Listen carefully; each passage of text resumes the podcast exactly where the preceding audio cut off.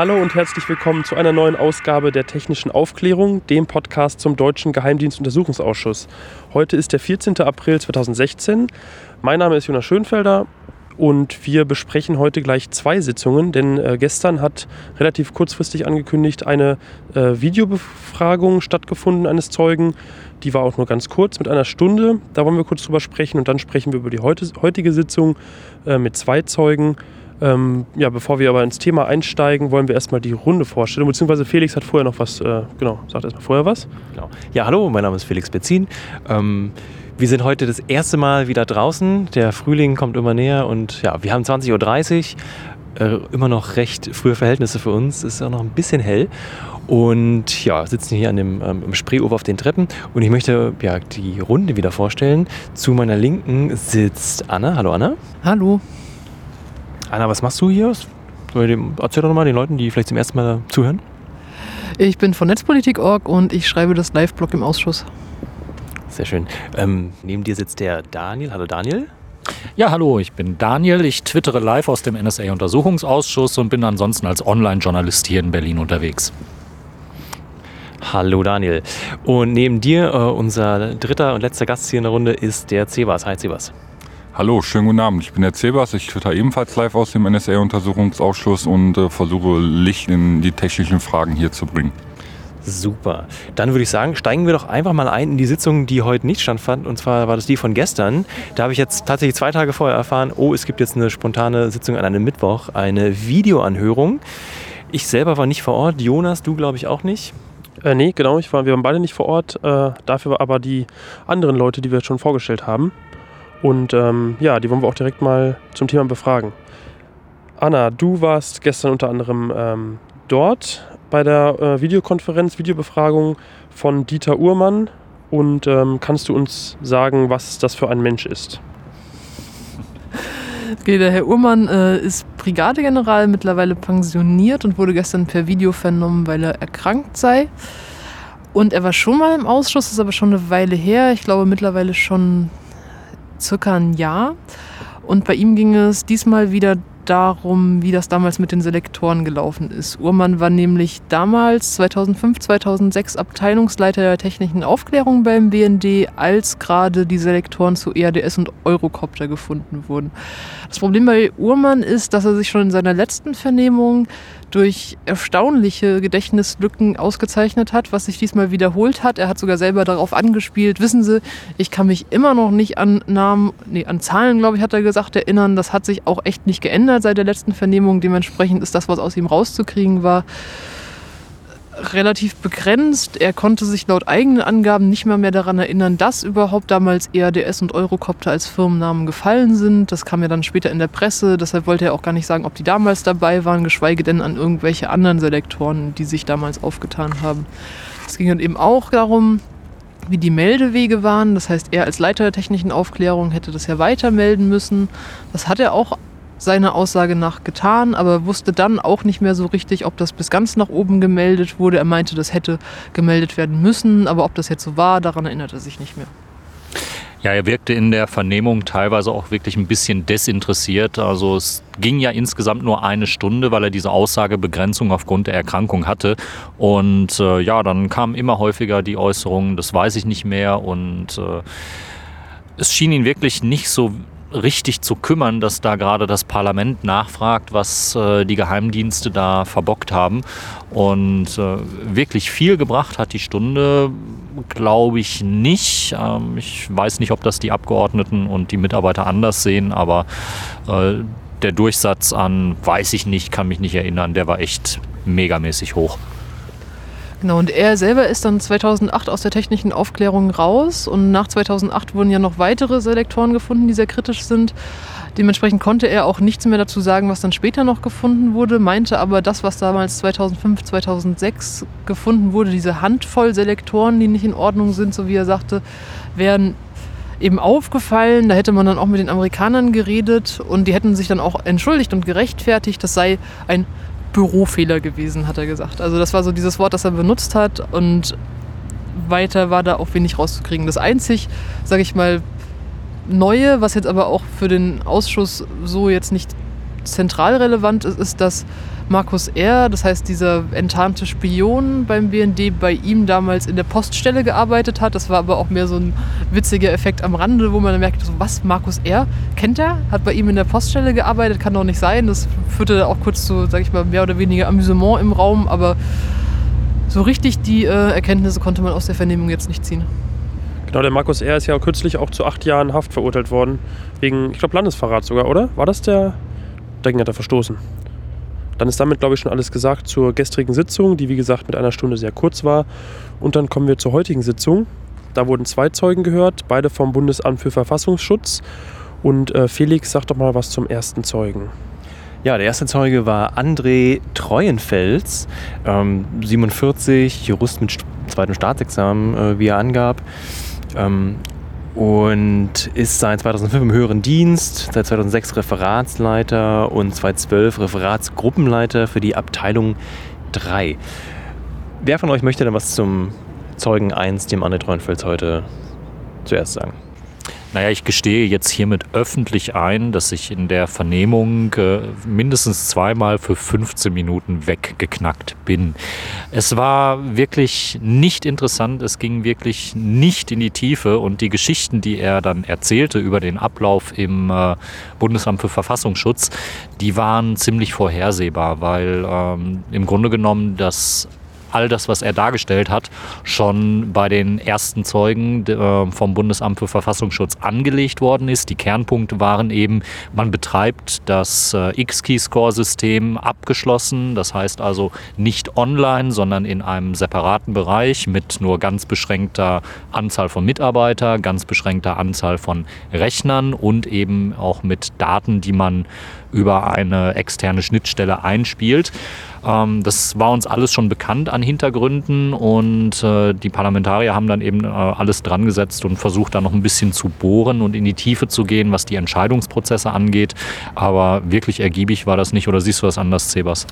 Ja, genau, ich kann dir zustimmen. Wir haben heute gelernt, dass X-Keyscore hier in äh, Berlin an einem äh, sicheren Standort betrieben wird, in einem besonders geschützten Bereich und das System über eine äh, Luftschnittstelle verfügt, allerdings äh, keinerlei Auskünfte gegeben worden über die, über die technischen Anforderungen als auch die Hardwareanforderungen, die an das System gestellt wurden. Und wir haben heute auch ähm, sehr schön durch beide Zeugen erfahren, dass es äh, hinsichtlich äh, von Software-Einführungen beim äh, BFV keine klaren äh, Prozesse gibt und auch nichts irgendwie in irgendeiner Art und Weise in Projektplänen dokumentiert wird. Es wird zwischen ähm, Testbetrieb und äh, Probe Wirkbetrieb äh, unterschieden und man kommt seit drei Jahren nicht an einen Status, das System wirklich äh, ans Laufen zu bekommen und in die Produktivität zu überführen. Was auch daran liegt, ähm, dass der BSI sich nicht imstande sieht, ein Sicherheitskonzept äh, für das System zu, ähm, zu erstellen, dass man entsprechend Freischaltungen, die in so, einem, in so einem Konstrukt halt in der Infrastruktur vorgenommen werden, halt einfach äh, umsetzen kann. Äh, ganz kurz eine Begrifflichkeit, die du gerade verwendet hast, Luftschnittstelle, äh, ist mir jetzt vor kurzem auch zum ersten Mal untergekommen und das ist, wenn ich es richtig weiß, ein gängiger, Begriff, ein gängiger Begriff dafür, dass man äh, sozusagen Daten per Hand austauscht, also mit USB-Stick oder, oder Festplatte. Ist das richtig? Genau, richtig. Ähm, der englische Begriff ist äh, zum Beispiel Air Gap und wir hatten auch äh, schon Zeugen, die in diesem Zusammenhang von einer Turnschuhschnittstelle gesprochen haben. Also einfach zum Ausdruck gebracht, es ist nicht online und man muss sich da manuell oder man muss sich da zu Fuß hinbewegen.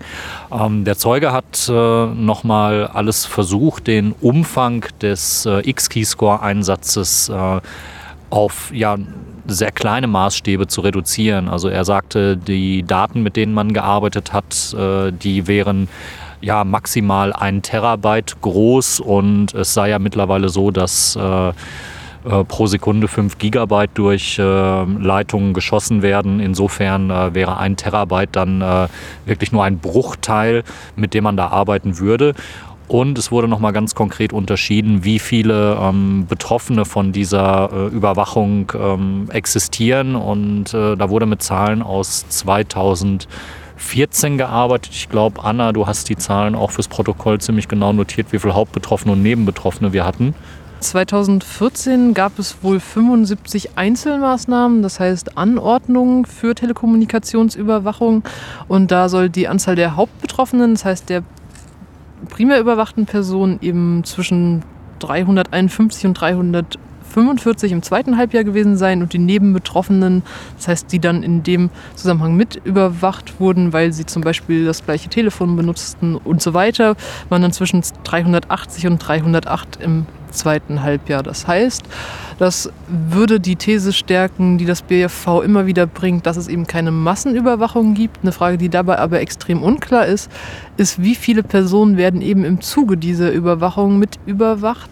Wir müssen uns vorstellen, wären wir jetzt persönlich ein, eine hauptbetroffene Person, wir reden ja täglich mit einer Vielzahl von anderen Personen, die dann eben auch unter diese Überwachung fallen, nur weil sie mit uns kommunizieren. Und es gibt ja immer noch die These, dass das in verschiedene Kontaktebenen gemacht wird. Das heißt, wenn ich jetzt mit Daniel rede, würde nicht nur Daniel in diese Überwachung einbezogen werden, sondern eben auch Personen der zweiten und dritten Ebene, das heißt auch Personen, mit denen Daniel redet. Und da ist eben die Frage, ist das Massenüberwachung oder nicht und wie viele sind das? Und dazu wurden uns eben keine konkreten Zahlen genannt, sondern wenn überhaupt auf eine nicht öffentliche Sitzung verwiesen und darauf, dass man ja nur ganz ja, schwammige Angaben dazu machen könnte und das überhaupt nur schätzen könnte.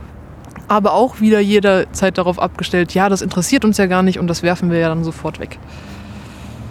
Sehr interessant war heute auch die Aussage des ähm, ersten Zeugen, dass wenn eine Dateneinspeisung im Live-Betrieb passieren würde, also entsprechend diese 5 Terabyte halt auf das System äh, einschlagen würden, dass es zu einem Freeze kommen würde, heißt die, die Software wäre nicht in der Lage, die Daten zu verarbeiten, die man ihr zur Verarbeitung hinwirft.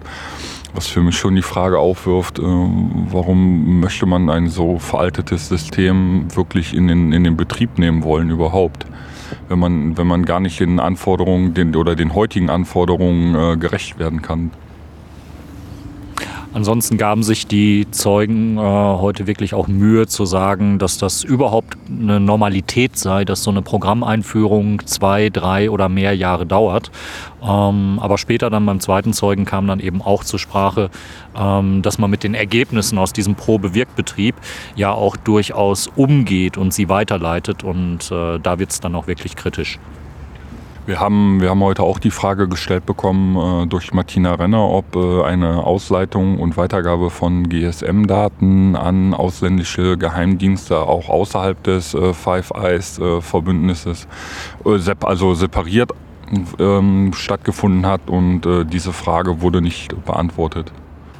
Was wir, glaube ich, auch sagen können, dass wir den ersten Zeugen und den zweiten Zeugen, also mir fällt es jetzt so in der Retrospektive extrem schwer, die Aussagen auseinanderzuhalten, weil sich auch die Aussagen des ersten und des zweiten Zeugen extrem geähnelt haben. Teilweise haben wir hier wieder den Fall gehabt, dass die gleichen Beispiele gebracht wurden, zum Beispiel, dass bei irgendwelchen Kommunikationsprotokollen, die einen vor neue Herausforderungen gestellt wurden, wurde immer zuerst Facebook und WhatsApp genannt. Ich meine, sicherlich, das sind auch die größten, aber auch ansonsten hat sich einfach die Art und Weise der Darstellung extrem geähnelt. Die beiden Zeugen haben auch Eingangsstatements abgegeben und die beiden beiden Eingangsstatements kann man, glaube ich, nochmal nebeneinander legen und dann wird man mitkriegen, dass sie eigentlich exakt den gleichen Inhalt haben. Und die beiden Zeugen waren ja auch in der gleichen Gruppe. Das heißt, sie waren beide in der Abteilung 3 für zentrale Fachunterstützung. Moment, ich muss mal gucken. Genau, sie kommen beide aus der Abteilung 3 für zentrale Fachunterstützung. Der erste Zeuge war da Referatsgruppenleiter, der zweite Zeuge dann Abteilungsleiter. Beide Zeugen waren nicht selber in der sogenannten AG Poseidon, die eben für die Einführung von XKeyscore zuständig ist, involviert, aber hatten damit zu tun. Das heißt, sie hatten auch sehr ähnliche Aufgaben und hatten dementsprechend auch wirklich ein sehr ähnliches Aussagespektrum, das primär so ein bisschen immer drumrum ging. So richtig Konkretes konnten sie nicht sagen. Und auch hier ist mir aufgefallen, dass im Gegensatz zu den letzten Vernehmungen, die wir zu XKeyscore hatten, ziemlich stark immer wieder auf die Abteilung 6 abgestellt wurde. Die Abteilung 6 im Verfassungsschutz ist die Abteilung für Islamismus. Und da wurde immer wieder gesagt, naja, aber gerade so die Datenweitergabe, die machen wir ja gar nicht in der Abteilung 3, das machen ja die jeweiligen Fachabteilungen selbst. Und die Abteilung 6 für Islamismus, das waren ja die, die quasi am meisten oder so am Anfang gerade mit der NSA zusammengearbeitet haben. Und das haben ja dann die gemacht. Das heißt, es wird nochmal vielleicht hoffentlich ein bisschen spannender, wenn wirklich eben auch Zeugen aus dieser Abteilung 6 kommen, die dann vielleicht auch was dazu sagen können, wenn sie es denn wollen, wie Daten an die NSA direkt weitergegeben wurden. Das war wirklich ein sehr interessanter Punkt, wo der Zeuge, wo auch die Zeugen ins äh, Stottern kamen. Ähm, sie konnten uns nicht erklären, wo irgendwo nachgehalten wird, wann Daten an welche Dienste weitergegeben wurden. Ähm, es wurde nachgefragt, es hieß ja, da ist die Abteilung 6 involviert, aber wo die Daten hingehen, an welche Partnerdienste, in welchem Umfang, äh, da gab es keine Aussagen zu. Bestenfalls, glaube ich, den Verweis aufs äh, parlamentarische Kontrollgremium. Ähm, aber auch da ähm, war jetzt nicht erkennbar, dass die Mitglieder, die im NSA-Untersuchungsausschuss als äh, als ähm, Stellvertreter sitzen und im parlamentarischen Kontrollgremium sind, dass die mit dieser Antwort zufrieden gewesen wären. Also es entsteht wirklich der Eindruck, dass äh, diese Datenweitergabe gar nicht so genau gemonitort wird und auch nicht so genau nachgehalten wird, es sei denn, man wird da wirklich äh, zugezwungen. Genau, weil wir jetzt schon die Themen äh, oder die Aussagen der beiden Zeugen schon so ein bisschen vermischen. Ähm, und ja, wie Anna schon gesagt hat, das ja auch heute äh, geglichen hat, wollen wir trotzdem noch mal kurz zum zweiten kommen und den kurz vorstellen. Das war der Ulrich Berzen, auch vom Bundesamt für Verfassungsschutz, ähm, wie schon gesagt, Abteilungsleiter. Äh, ja, der war sein Lebensweg kurz, der war ähm, erst bei der Kriminalpolizei, hat dann nochmal Jura studiert und ist dann nach dem Studium direkt ins äh, BFV gegangen. Ähm, ja, und zu dem, was gerade Daniel gesagt hat, ähm, zu der Datenweitergabe, da hat er auch eine Aussage getroffen und zwar hat halt generell, also er hat gesagt, die alle Daten, die aktuell mit ähm, X-Keyscore beim Verfassungsschutz verwendet werden, werden von der G10-Kommission genehmigt. Aber wenn dann die Resultate ähm, daraus an andere Nachrichtendienste, also auch an ausländische Nachrichtendienste weitergegeben werden, wird das nicht nochmal von der G10-Kommission geprüft, sondern das wird dann unabhängig davon nach eigenem Ermessen quasi gemacht. Eine zentrale Frage, die den Ausschuss auch in den letzten Sitzungen zum Thema X-Keyscore beschäftigt hat, ist, was die NSA dafür für eine Gegenleistung erwartet. Denn ich sag mal, die Einführung von X-Keyscore beim BFV lief ja so, dass irgendwann die NSA von sich aus gesagt hat, so hier wollt ihr das nicht von uns haben, quasi gratis. Und dann lief eben mit dem BND zusammen, weil die NSA ja gar nicht direkt mit dem BFV reden darf, weil der BFV ja ein Inlandsgeheimdienst ist, lief dann diese quasi Maklertätigkeit des BND, sodass man sich dann irgendwann dazu entschlossen hat. Und es ist eben die Frage, so ein Geheimdienst ist irgendwie keine Wohltätigkeitsorganisation, warum gibt die NSA dem BFV so ein mächtiges Werkzeug? Und da wurden ja mal auf Zeit Online die sogenannten Terms of References für X-Keyscore veröffentlicht, in denen drin steht, dass das BFV sich verpflichtet, to the maximum extent possible alle Daten mit der NSA zu teilen, die da irgendwie anfallen. Es ist natürlich schwierig, über diese Terms of References irgendwie im Ausschuss zu reden, da die natürlich eingestuft sind und nur weil sie in der Presse veröffentlicht werden, heißt das natürlich noch lange nicht, dass sie öffentlich sind. Das kennen wir ja mittlerweile schon.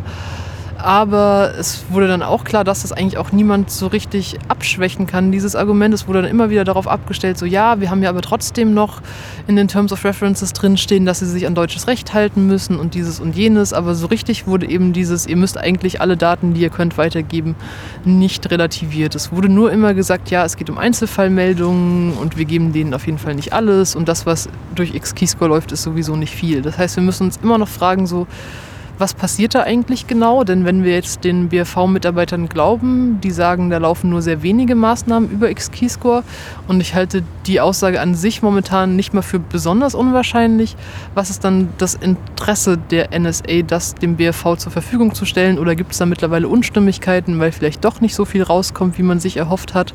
Und ich finde es fast schon ein bisschen niedlich, dass dann immer wieder gesagt wird von verschiedenen Zeugen jetzt in der Vergangenheit, naja, aber die NSA hat doch auch ein Interesse daran, den BFV zu ertüchtigen, also immer wieder dieses Wort ertüchtigen benutzen, um dann eben auch Terroranschläge zu verhindern, weil ja auch verhinderte Terroranschläge in Deutschland sind ja gut für die USA, weil dann werden ja auch die deutschen, nee, die US-Truppen in Deutschland geschützt und so weiter und so fort. Und das ist, glaube ich, auch nochmal ein Thema, dem man sich mehr widmen kann und wo wir bisher einfach sehr viel, ja, sehr wenig wissen, was da tatsächlich hinter den Kulissen passiert und was die Vertragsbedingungen quasi sind. Es wurde dann nur von einem Frühstück berichtet, das ähm, zwischen Mitarbeitern des BND, des BFV und der NSA stattgefunden hat, aber da kann vielleicht jemand anders noch mal was zu sagen.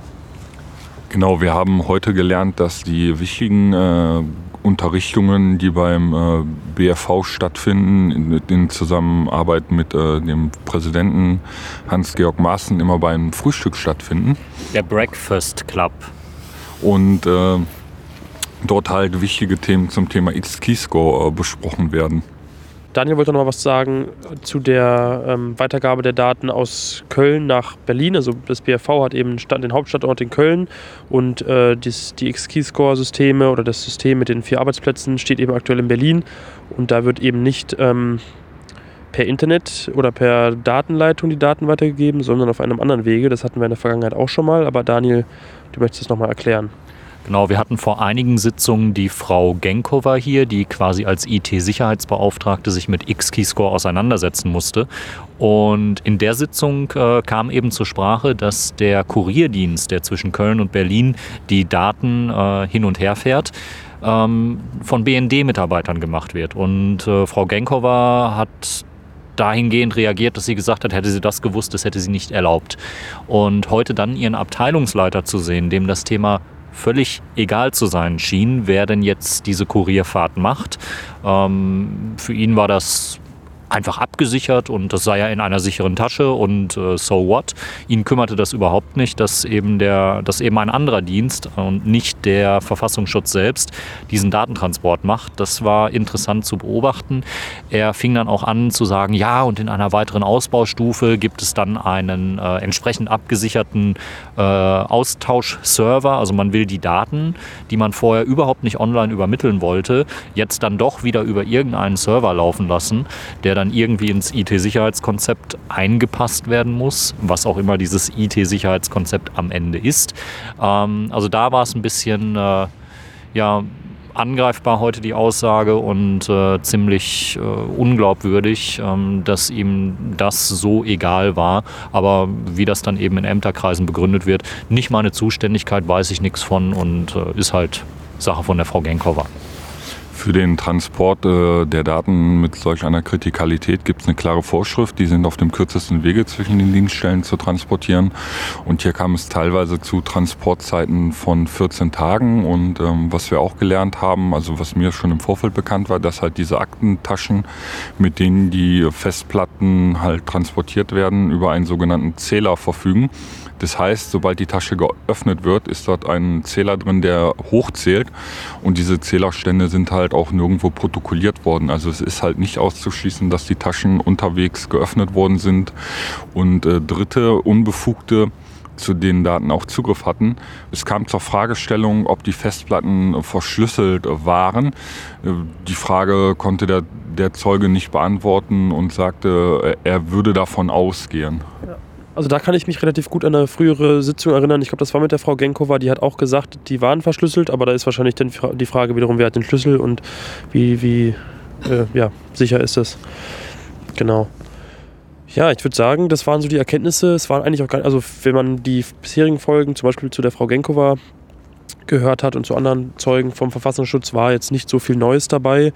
Es sind halt immer so kleine Details, die da neu rauskommen, aber ähm, ja, wenn man sich das selber anhört, dann merkt man oft, äh, ja, man, man tritt so ein bisschen auf der Stelle, ist zumindest mein Gefühl. Felix, du sitzt, stehst hier schon so neben mir, willst auch noch was sagen gerade? Ja, apropos auf der Stelle treten, ähm, wir haben gerade noch mit jemandem gesprochen aus dem Ausschuss zur ja, Geschäftsordnungssitzung, die es so gab. Ähm, nicht, dass wir da irgendwelche mega Details hätten, aber es ist, liegt ja immer noch auf dem Tisch die Erweiterung des Untersuchungsausschusses und auch das lässt den Ausschuss nicht in Ruhe.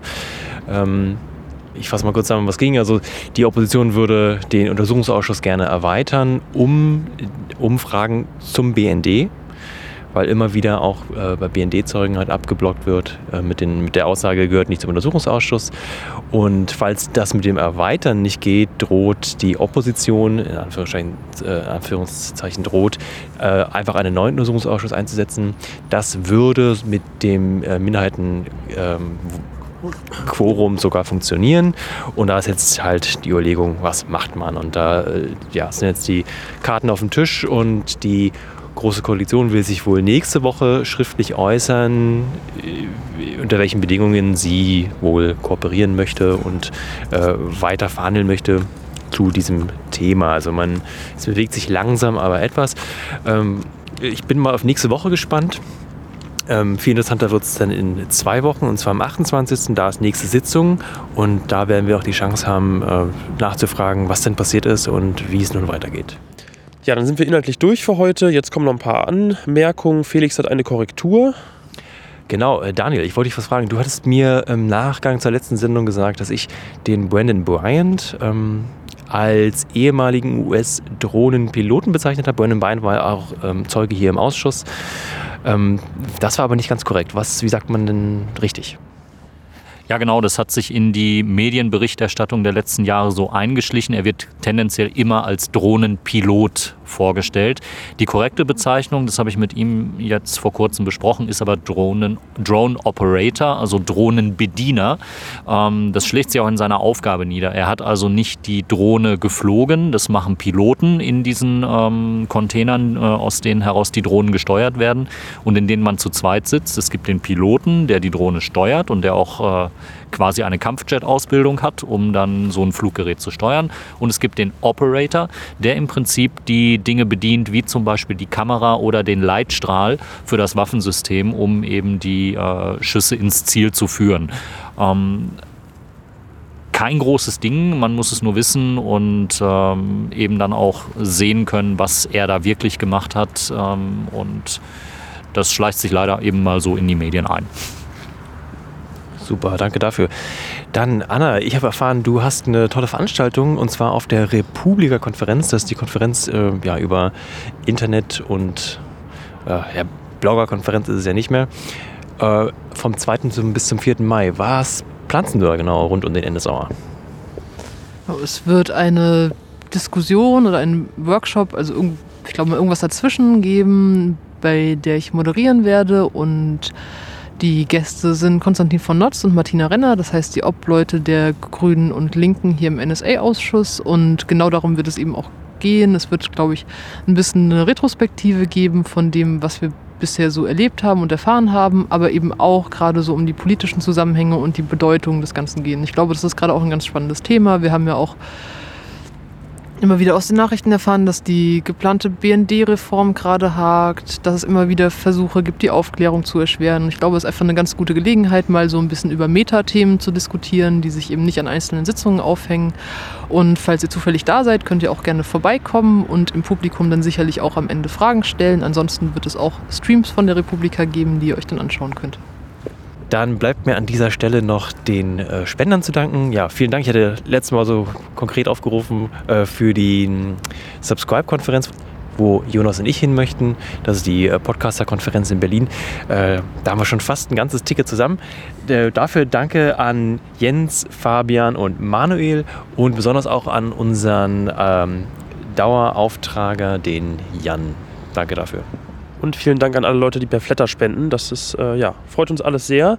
Äh, heute gab es auch wieder Essen. Äh, ja, ja, vielen Dank. Ja, war, war lecker. Danke, danke hier auch an die Spender. Vielen Dank für die Einladung zum Essen.